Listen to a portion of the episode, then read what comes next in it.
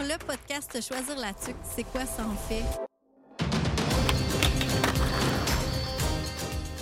Mon nom est Alison Patry-Miller. Je suis la coordonnatrice de Choisir la tuque. De quelle manière on pourrait attirer des gens à venir euh, s'installer dans notre ville, à venir travailler dans notre ville? Pourquoi pas un podcast?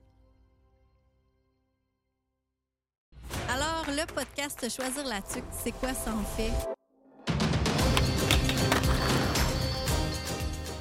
Mon nom est Alison Patry-Miller. Je suis la coordonnatrice de Choisir la tuque. De quelle manière on pourrait attirer des gens à venir euh, s'installer dans notre ville, à venir travailler dans notre ville? Pourquoi pas un podcast?